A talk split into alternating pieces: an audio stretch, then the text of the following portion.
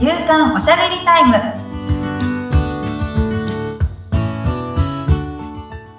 女性のライフスタイルコンサルタントの大池舞ですアシスタントの菅千奈美です。舞さんよろしくお願いいたします。よろしくお願いいたしますさあ、今回はどのようなテーマでお話しいただけますか？今回は私ゴールデンウィークの過ごし方っていうのを、まあ、先月お話しした時に、あの学ぶチャンスだよって話をしたと思うんですけど、まあ、実際に私もうん。学んできましたっていう、お、早速、そうなんですよ。早いですね。学ぶの大好きうん。なんで、ええ、実際に学びに行ってきたんですけど、はい。まあ、今回学んだのが環境活動家の谷口隆久さんっていう方のお話を聞きに行かせてもらったんですね。はい。で、まあ、ぶっちゃけですね、私、環境にそんなに興味がなかったんです。うん。誘われてはい。行ってみたっていうところからのうん。スタートだったんですね。で、ええ谷口さんのことも全く知らないっていうところからだったんですけど、もう結果として、はい。めちゃくちゃ行ってよかったっていう、へえ。環境に興味がなかったのに、めっちゃ興味出るみたいな。あ、そうですか。そうなんですよ。なんかまたやりたいビジョンがうん。広がった瞬間だったんですよね。へえ。そうなんですね。じゃあ、そのあたりの話を、どう、ね、どうしてそんな風になったのか。つれづれに喋ってみようかな。あの、着地点決めてないんですけど、だともう、語りたくてみたいな。うんうん。もう喋りたくてしょうがないって感じなんですそうまずね。谷口さんを知ってほしいっていうのもなるほど、なるほど。あるんですけど、はい。そうなんですよ。全く知らなかったところから 心をわしづかみにされたっていう。じゃあ、順を追って、お話ししていただきましょうかね。そうですね。順を超える自信はないんですけど、はい。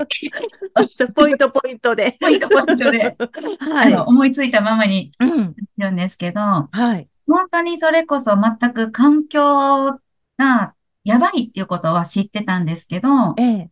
あの、じゃあ私一人がうんマイバシを持って歩くとか、マイバッグにするとか、なんかそれによってどれだけのこの大量のゴミ問題とかうん、気候変動とかの、あの、影響があるんだろうっていう感じだったので、もちろんマイバッグにしてますし、うん。やるんですけど、なんかこう精力的に活動しようとかっていう感じではなかったんですね。はい。で、まあでもどんな活動してる人なんだろうなっていうところから、うん。まあ行ってみたんですけど、まあこの谷口さんっていう方が本当に素晴らしい方で、はい。あのーまあ三今34歳なんですけど、ドイツでもともと起業をされていて、で、はいその時はプラスチックを減らそうっていう会社だったんですね。うん。で、そこから、あの、プラスチックを減らす活動も大事なんだけど、その前にこの気候変動っていうものがもっと、あの、大変なことになるっていうことに気づいて、あの、そのプラスチックの会社を辞めて、はい。環境活動家に一人で転身するっていうところからのスタートだったそうなんですよね。はい。そうそうそう。で、その環境を守ろうみたいな話で地球環境を良くしよう、地球に優しくっていうのじゃなくって、うんそもそも地球環境が壊れたら何が起こるかっていうのをみんなが分かっていないっていう、うん。あの、人類滅亡とかそんなんじゃなくって、はい。その前に、あの、なんだろう、平和が壊されるんだよっていう話だったんですね。うん。で、それが例えばこう地球の温暖化が今進んでいて、すごいスピードで南極とか北極の氷が溶けていって、海面が5センチ上がってくる。そしたら沈没する、あの、街がうん。すごく出てきたときに、その沈没しする場所にいる人たちってどこに行くかって内陸に行く、行くんですよね。はい。沈没しない街に避難する。そうすると、そこの場所で供給されていたものを、その沈没する場所にいた人たちとも今日分け与えなきゃいけないってことは、うん。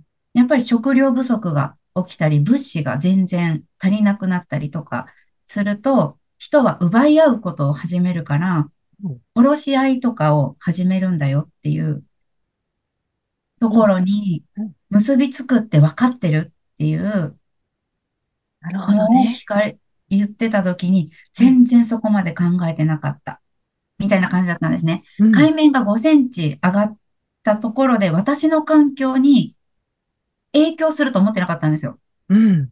でもこれは影響するなって思って、はい。平和、自分の平和、子供の平和とか、うん家族の平和が脅かされることなになるんだなっていうことを初めて自分事として捉えることができたんですよ。はい。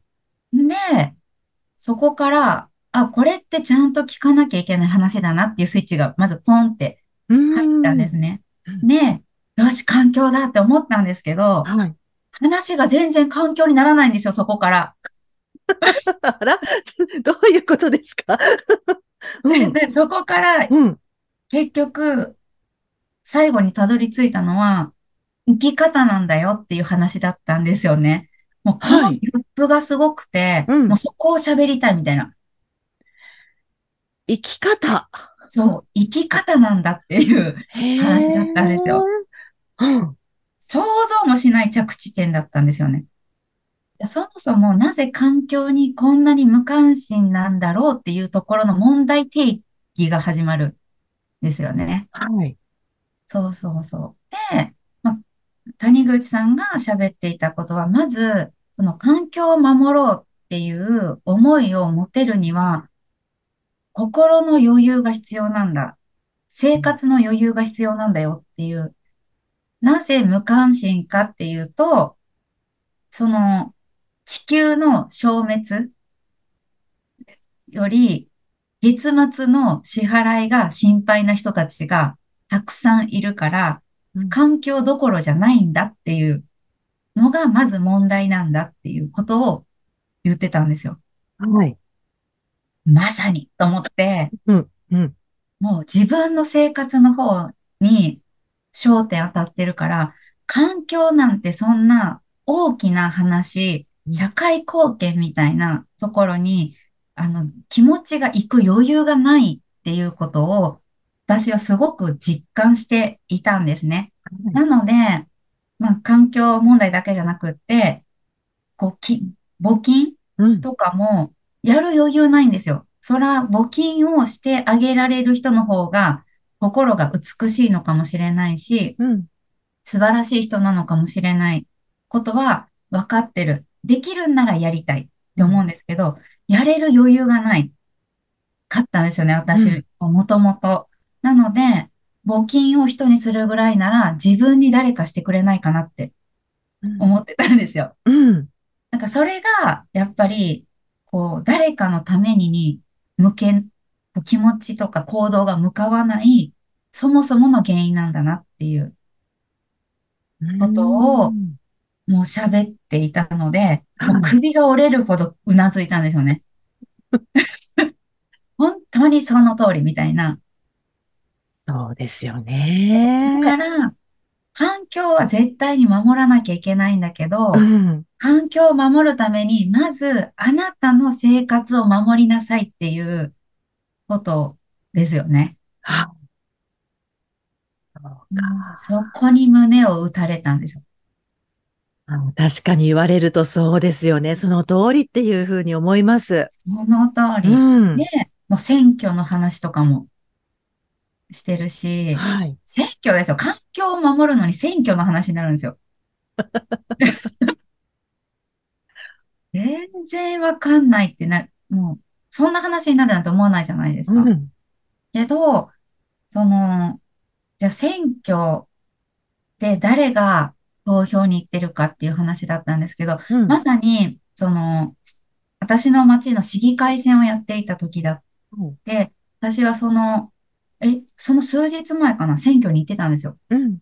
で、なんか、まあ、その選挙っていうものにもすごく関心があったので、まあ、話を聞いていたんですけど、まあ、選挙って、その、高齢者の方がほぼほぼ行かれることが多いので、政策としては高齢者を守る政策が多いというか、高齢者に支持されるような政策を打ち出せば、票が取れるので、そういう政党が多いっていうのは、多分皆さんなんとなく知ってるのかなって思うんですけど、じゃあ実際に蓋を開いたときに、投票に行っている人ってどんな人なんだろうってこう調べたら、世帯収入の結構豊かな人が選挙に行ってるんですよ。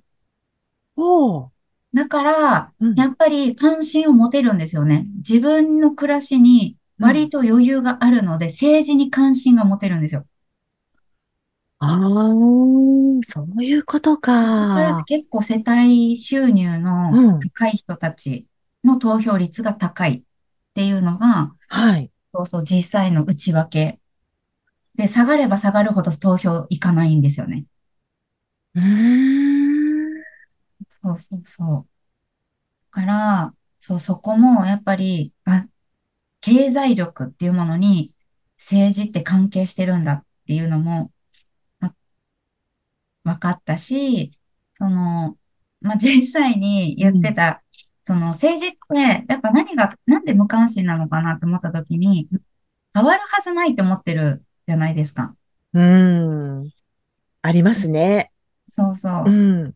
で、でなぜ変わらないのかっていうと、あなたが政治に無関心だから、この国とか、まあ、政治家さんがあなたに興味持つわけないよねっていう話なんですよね。うん。うん。で、でも、その、例に出てたのが、その、アメリカの大統領のある方が、一時期は、あの、同性婚は認めないっていう発言をしてたんですけど、はい。それで、まあ、炎上して、うん。同性婚を認めろみたいな声がアメリカ全土で上がった時に、同性婚は認められるべきものであるって意見をコロッと変えたんですよ。はい。だからう、ん。政治を動かすのは世論だっていうことなんですよね。うんで、じゃあ私たちの世論って、その投票だけじゃなくって、日々の行動なんだよっていうのを喋っていて、うん。例えば、買い物一つするときにうん、その、手に取ったものが何かによって、あの、それを、そこの、例えば安い、あの、農薬を使ったお野菜とうん有機野菜うん、無農薬の有機野菜があったときに、本当は手に取りたいのは有機野菜だと思うんですけど、はい。買えないから、こっち取るじゃないですか。うん。高いので。うん。で、そうすると、そっちを応援した方が、やっぱり世論がそっちが強いので、うん。政治もそっちに向くんですよね。うーん。だから、変わらないんですよ。けど、なるほど。みんながこっち、反対を手に取ろう、取った方がうん。良くなることが分かっていて、それを手に取るようになった時とうんか、手に取らせてくださいという動きを、動、やった時に、うん。世論がそっちに傾いて、政治はそっちに傾くんだよっていう話なんですよね。で、その世論を作るには、いっぱいの人に影響を与える必要はなくってう、ん。自分の周りの3.5%に伝われば、うん。デモンストレーションは起こせるそうなんですよ。おー。それってすごいなって思ったんですよね。うん。だから、一人の100歩より100人の一歩が大事なんだよっていう話をしていて、うん。もうこれは、もうすべてのことに共通するなって思うぐらい、うん。そうなんですって思いながら、なんかそういう話だったんですよ。環境の話というより。なるほどね。なんか考えさせられちゃいますね。そう。で、うんそこでさらに進んだのが、やっぱりママなんだよっていう話だったんですよ。お？みたいになって、うん。もう、あ、もう時間ほんと足りない。全然喋りきれてない。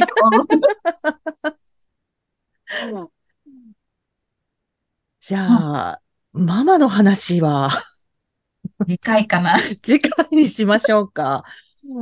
はあ、続きが聞きたいですね。ちょっともうなんか熱く語っちゃいましたけど。うん。うんいやー、舞さんのお話を聞いてるだけでも学びがすごいありますけど。本当ですか？なんかちょっとね、思いついたことパンパンパンって喋ってるので、谷口さんはすごく、こう、順序よく喋ってくれるんで分かりやすいんですけど、ちょっと私それ苦手。おしゃべりタイムなのでちょっと許していただこうかなとはい。思っております。じゃあ、次回も？そうですね、ちょっと続きを。ちょっと続きのお話を聞かせていただきたいと思いますので、はいどうぞ皆さん楽しみにしていてください。はーい。番組を聞いてご感想やご質問などがありましたら、番組説明欄に、まいさんの会社のフリーメールのアドレス、また、インスタグラムやフェイスブックの URL も記載しておりますので、そちらからお問い合わせをお願いいたします。まいさん、ありがとうございましたあ。りがとうございました。